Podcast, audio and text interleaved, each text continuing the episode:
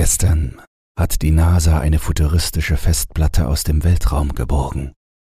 Was sie enthält, kann ich nicht länger geheim halten.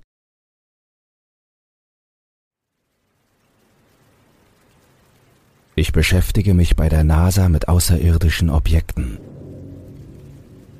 Bisher habe ich verschiedene Gesteine und Materialien aus dem Weltraum analysiert. Und mein nächstes großes Projekt ist die Analyse von Bodenproben vom Mars. Im Laufe der Jahre hatte der Reiz des Umgangs mit Gegenständen aus dem Weltraum nachgelassen und meine Arbeit beschränkte sich auf eine einfache Routine, die ich für die Untersuchung und Aufzeichnung der Merkmale von allem, was mir auf den Tisch gebracht wurde, eingerichtet hatte. Kürzlich erhielt ich ein glattes Metallstück, das offenbar von den Leuten auf der ISS in der Umlaufbahn gefunden worden war. Als ich dieses Metallstück zum ersten Mal untersuchte, war ich fasziniert von seiner scheinbar von Menschenhand geschaffenen Form, als ob es von jemandem absichtlich erschaffen und ins All geschossen worden wäre. Es war nicht größer als ein kleines, schlankes Laptop-Netzteil und hatte glatte, abgerundete Ecken wie Kieselsteine in einem Fluss. Es war ein interessanter Fund und ich war ein wenig aufgeregt, dieses Objekt zu untersuchen. Ich war überrascht, dass niemand daran gedacht hatte, dass es wahrscheinlich von jemandem ins All geschossen wurde denn die Wahrscheinlichkeit, dass dieses Gerät auf natürliche Weise entstanden ist, ist sehr gering. Ich drehte es in meinen behandschuhten Händen um, als ich zum ersten Mal bemerkte, dass es auf der linken Seite einen kleinen Schlitz hatte. Mein Herzschlag begann sich zu beschleunigen. Als ich ein Stück Papier in den Schlitz steckte, begann sich das gesamte Laufwerk zu verwandeln. Das Metall begann zu schmelzen wie Schokolade und nahm eine völlig andere Form an. Jetzt gab es ein einfaches kreisförmiges Loch an der Seite, das bei näherer Betrachtung endlos zu sein schien, da ich nur ein dunkles Loch sah, egal wie tief ich hineinschaute. Ich wich von dem Gerät zurück, als mir klar wurde, dass ich eine so fortschrittliche Technologie untersuchte dass sie weit über unser Verständnis von Physik und Chemie hinausging. Dies musste sofort an die höheren Stellen weitergeleitet werden. Irgendwie war während des gesamten Prozesses, dieses Gerät aus dem Weltraum auf meinen Schreibtisch zu bringen, niemandem aufgefallen, dass sich in diesem Metallgehäuse technologische Komponenten verbargen. Das erklärte auch, warum es noch nicht von zwielichtigen Regierungsorganisationen weggebracht worden war. Das Gerät hatte aufgehört, sich zu bewegen und lag nun still auf meinem Tisch, während ich es anstarrte. Einerseits wusste ich, dass dies weit über das hinausging, womit ich umgehen konnte. Andererseits drängte mich eine seltsame, brennende Neugierde, es näher zu untersuchen. Vielleicht könnte ich herausfinden, welchen Zweck es erfüllte. Es dauerte Stunden, bis ich über diese Entwicklung hinauskam. Jedes Mal, wenn ich etwas durch das Loch in der Seite des Gerätes schob, begann es sich sofort wieder neu zu formen, bis sich das Loch um das eingeführte Objekt herum schloss und genau dessen Form anpasste. Dann surrte es einige Augenblicke lang, als ob es den Gegenstand untersuchen würde, und spuckte ihn dann vollständig aus, wobei sich das Metall in das ursprüngliche Loch zurückformte. Je mehr Zeit verging, desto mehr Sorgen machte ich mir. Mein Gesicht fühlte sich heiß an, und meine Hände waren klamm. Ich wollte gerade meinen Chef anrufen, um die Sache den höheren Stellen zu übergeben, bevor ich in Schwierigkeiten gerate, als mir eine verrückte Idee kam. Nachdem ich alles Mögliche, von Stiften bis Metallstäben, in das Loch gesteckt hatte, beschloss ich, ein einfaches USB-Kabel hineinzuschieben. Es war eine zufällige Idee, möglicherweise inspiriert durch die Tatsache, dass das letzte, was ich in meiner Schublade hatte, dieses Kabel war, und es war das einzige, was ich noch nicht in das Gerät gesteckt hatte. Sobald ich das Kabel in die Seite des Geräts geschoben hatte, begann es sich erneut dessen Form anzupassen und zu surren. Doch dann erfüllte ein lautes Piepen mein ganzes Büro. Das Gerät wies das Kabel nicht zurück, sondern behielt es im Inneren. Mein Herz klopfte vor Erwartung, als ich das Kabel an meinen Laptop anschloss. Ich zuckte zusammen, als der Laptop das Gerät als Festplatte identifizierte. Sie trug den einfachen Namen GSA Drive. Ich öffnete das Laufwerk und fand darin eine Datei und einen Ordner. Bei der Datei handelte es sich um ein einfaches PNG-Bild, auf dem das Logo der GSA abgebildet war und darunter war vermerkt, wofür das Akronym stand. Global Space Agency. Ich hatte keine Zeit, über die Existenz dieser Organisation nachzudenken und klickte auf den anderen Ordner, angeheizt durch meine Neugierde. Ich brauchte einen Moment, um die Größe dieses Ordners zu realisieren. Der gesamte Ordner war 6000 Petabyte groß, umgerechnet über 6 Millionen Terabyte. Ein Schauer lief mir über den Rücken. Ich rief meinen Chef an und erklärte ihm, was ich bei mir hatte. Er schien mir nicht zu glauben, versprach aber, so schnell wie möglich zu kommen und mir das Gerät abzunehmen. Die Tatsache, dass ich das Gerät zu verlieren drohte, brachte mich dazu, weitere Untersuchungen anzustellen, bevor ich es zurückgab. Ich wusste, dass ich mir damit mein eigenes Grab schaufelte, aber der Drang zu wissen, was drin war, ließ mich einfach nicht los. Ich klickte zurück und überprüfte schnell die Festplattenkapazität. 10.000 Petabyte. Mir drehte sich der Magen um, als mir klar wurde, dass diese kleine Festplatte eine Kapazität hatte, die größer war als das moderne Internet. Mein Wunsch, diese Festplatte zu erforschen, verdrängte die wachsende Angst und Unruhe, die sich in meinem Hinterkopf anbahnte. Ich hätte das Laufwerk meinen Vorgesetzten überlassen sollen, damit sie sich darum kümmern. Viele der Ordner innerhalb des Hauptordners enthielten Abertausende von Dateien, die alle keine erkennbaren Dateitypen waren. Mein Computer war nicht in der Lage, sie zu öffnen oder zu verarbeiten. Und soweit ich wusste, existierten diese Dateiformate gar nicht. Ich fand weitere Bilder von verschiedenen Geräten, Fahrzeugen und Waffen, die unmöglich zu bauen schienen und den Gesetzen der Materie widersprachen. Ich brauchte jedoch nicht lange zu suchen, um einen Ordner mit folgendem Titel zu finden. Lies mich. Darin fand ich ein Dokument, das eine beunruhigende und entsetzliche Vorstellung beschrieb. Es erklärte die Existenz des Laufwerks und warum es hier ist. Ich werde es im Folgenden wortwörtlich wiedergeben, damit Sie sich selbst ein Bild machen können. Dateiname Nachricht von 2299 Ich weiß nicht, wer Sie sind oder in welcher Zeitlinie sie existieren. Ich weiß nicht, welches Datum für sie gilt. Und ich weiß nicht einmal, ob sie ein Mensch sind. Wie Sie sehen, ist dies ein verzweifelter Versuch der Kontaktaufnahme. Die Vergangenheit muss von unseren Fehlern erfahren, damit sie vermieden werden können. Im Laufe der Zeit hat die Menschheit aus der Geschichte gelernt, aber nie aus der Zukunft. Dies ist eine Gelegenheit zu lernen, nicht denselben Weg einzuschlagen, den wir gegangen sind. Im Jahre 2050 gab es eine zweite, man könnte es eine industrielle Revolution nennen.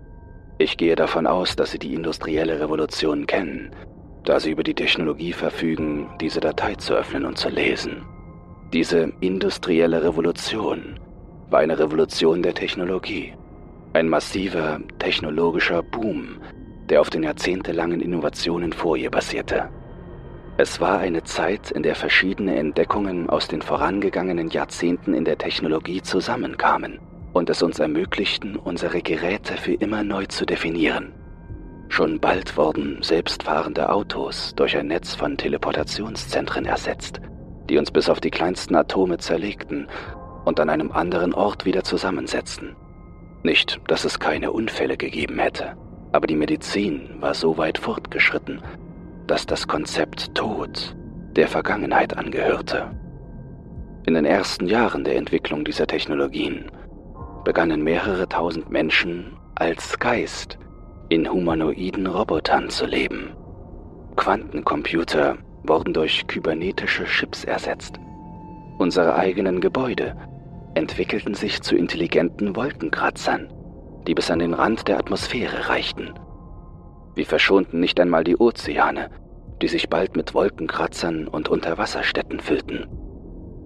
Als die Menschheit mit der Eroberung der Erde fertig war und sie von allem anderen Leben befreit hatte, erkannte sie die Fehler, die sie gemacht hatte. Mehrere Länder begannen Städte zu zerstören und sie stattdessen unterirdisch zu bauen, um eine natürliche Umwelt an der Oberfläche zu fördern. Es war nicht der Klimawandel, der das Leben auslöschte. Nein, das wurde schon vor langer Zeit gelöst. Es war der rapide Verlust von Lebensraum, als die Bevölkerung die Aufnahmekapazität der Erde überschritt. Die einzigen Tiere und Pflanzen, die übrig blieben, waren die, die die Menschheit für die Landwirtschaft brauchte. Leider konnten sie kein vollständiges Ökosystem bilden, und so litt die Umwelt weiter und brach in sich zusammen, ohne dass eine Lösung in Sicht war. Also floh die Menschheit zu den Sternen. In einer kurzen Zeitspanne von 100 Jahren wurden alle Planeten des Sonnensystems terraformiert. Von der heißen Wüste des Merkurs bis zu den eisigen Ozeanen der Jupitermonde hatten die Menschen einen Weg gefunden, dort zu leben. Die Bevölkerung wuchs im Laufe der Jahre immer weiter an und begann die Kapazität des gesamten Universums zu übersteigen. Was viele Menschen nicht wussten, als sie einen Planeten nach dem anderen terraformten, war, dass sie kein Leben erschaffen konnten. Sie konnten die Umwelt, die sie auf der Erde zerstört hatten, nicht wieder aufbauen. Ich war einer der wenigen selbsternannten Weltraumforscher, sowie die Meeresforscher damals, als die Erde noch die Erde war. Unsere Aufgabe war es, weitere bewohnbare Planeten aufzuspüren, die schnell und effizient terraformt werden konnten. Wir hatten die Technologie, um jeden Planeten zu terraformen. Aber Planeten wie Merkur brauchten viel mehr Zeit und Energie, um sie umzugestalten. Denn schließlich konnten wir den Planeten nicht buchstäblich aus seiner Umlaufbahn bewegen. Ich bezweifle jedoch, dass wir in einem weiteren Jahrhundert nicht dazu in der Lage wären. Die experimentelle Wurmtechnologie war bereits einige Jahrzehnte zuvor entwickelt worden.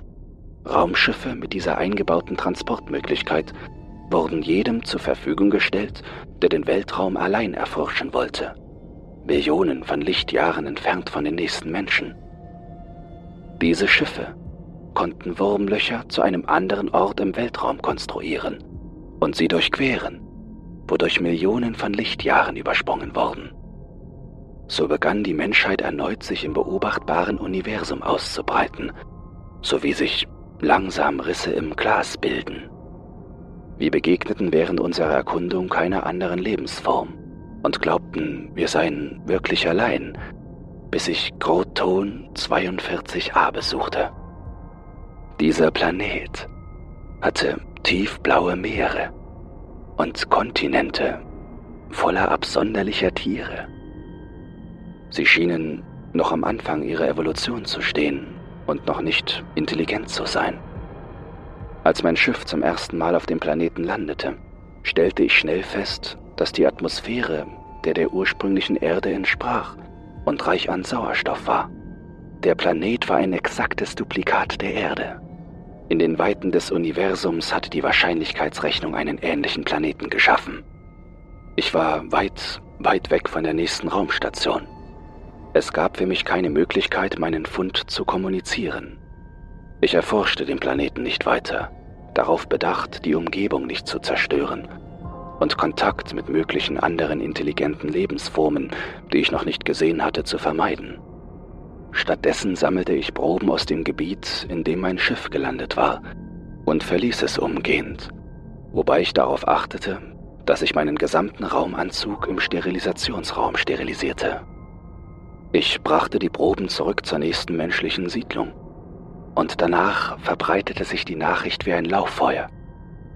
Ich wurde so etwas wie eine Berühmtheit, ein legendärer Weltraumforscher, der eine Utopie für die reichsten Menschen und vor allem mehr Leben in der Trostlosigkeit des Weltraums gefunden hatte.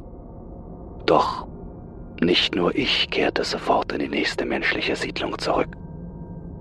Etwas hatte die Sterilisationskammer überlebt und war mit mir zurückgekommen. Es hatte sich auf meinem gesamten Raumschiff ausgebreitet und auf jede Person, die ich kontaktiert hatte. Es sprang von Mensch zu Mensch und verbreitete sich rasant. In all den Jahrzehnten der Innovation und des technischen Fortschritts hatten wir eine Sache vergessen. Als die Menschheit begann, den Planeten zu erobern, rottete sie auch alle Bakterien und Viren aus und sorgte so dafür, dass niemand mehr krank werden konnte. Die Medizin entwickelte sich so schnell, als dass es ihr gut getan hätte. Und mit diesem Wachstum hinterließ sie eine klaffende Lücke. Alle Heilpflanzen, die für die Herstellung von Medikamenten benötigt wurden, waren ausgestorben, da man sie für nutzlos hielt, nachdem alle Krankheiten ausgerottet waren. Ein einfaches Virus von einem Millionen von Lichtjahren entfernten Planeten begann uns zu erobern, so wie wir es mit den Sternen getan hatten, so wie wir große Netze von Wärme- und Lichtenergiewandlern um die Sterne herum installiert hatten, begann diese Krankheit uns zu umgeben. Innerhalb des ersten Jahres starb die Hälfte der gesamten menschlichen Bevölkerung. Die Symptome waren einfach.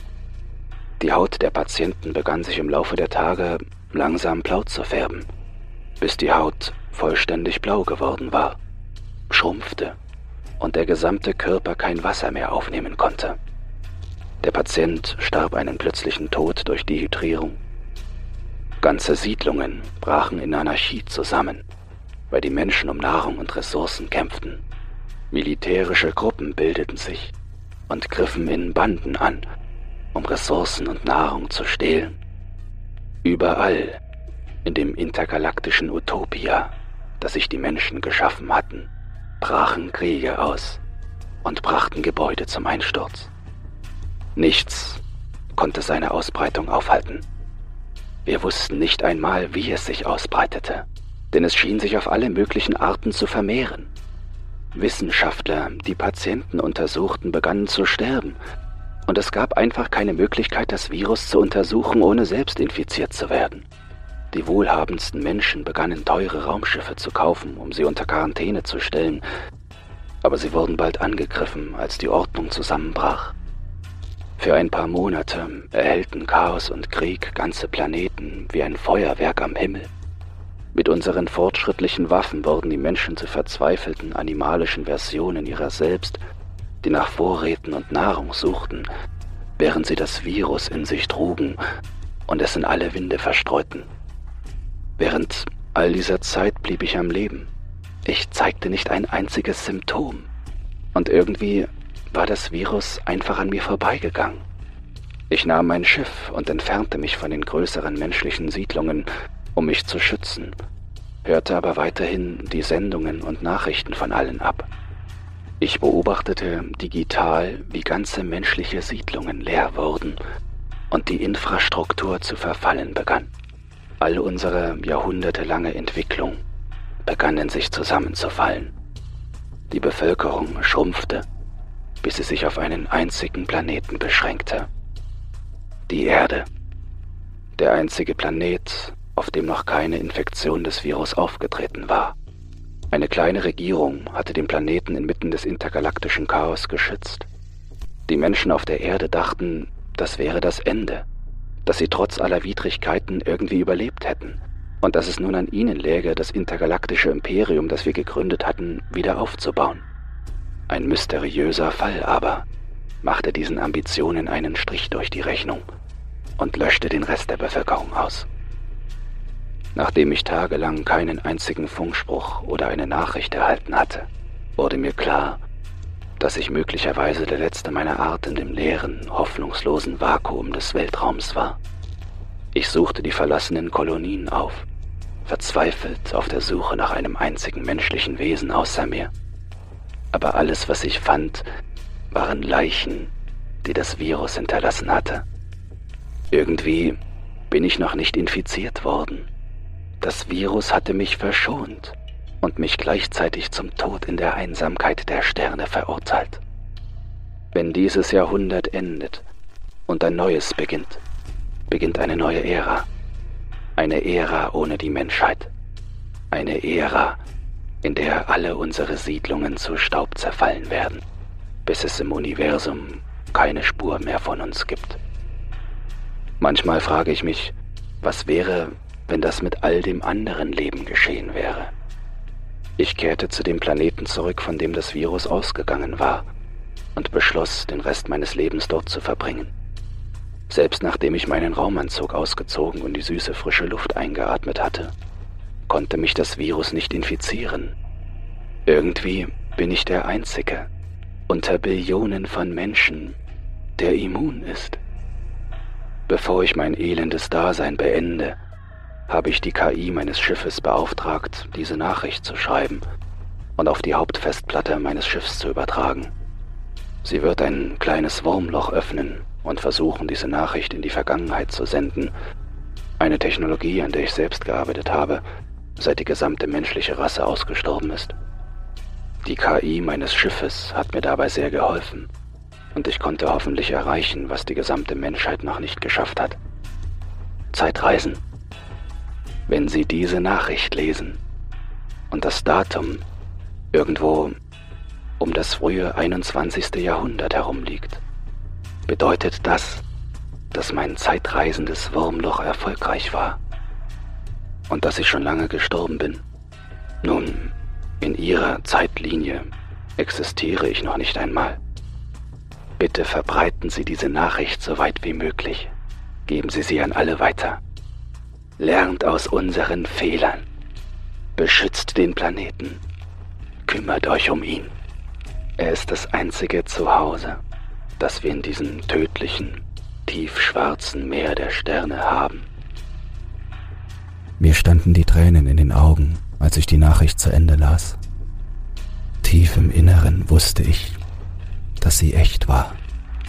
Ich sagte meinem Chef, dass ich mir einen schlechten Scherz erlaubt hatte und behielt die Festplatte für mich, um diese Nachricht hier zu teilen, bevor sie mir entrissen und zensiert wird.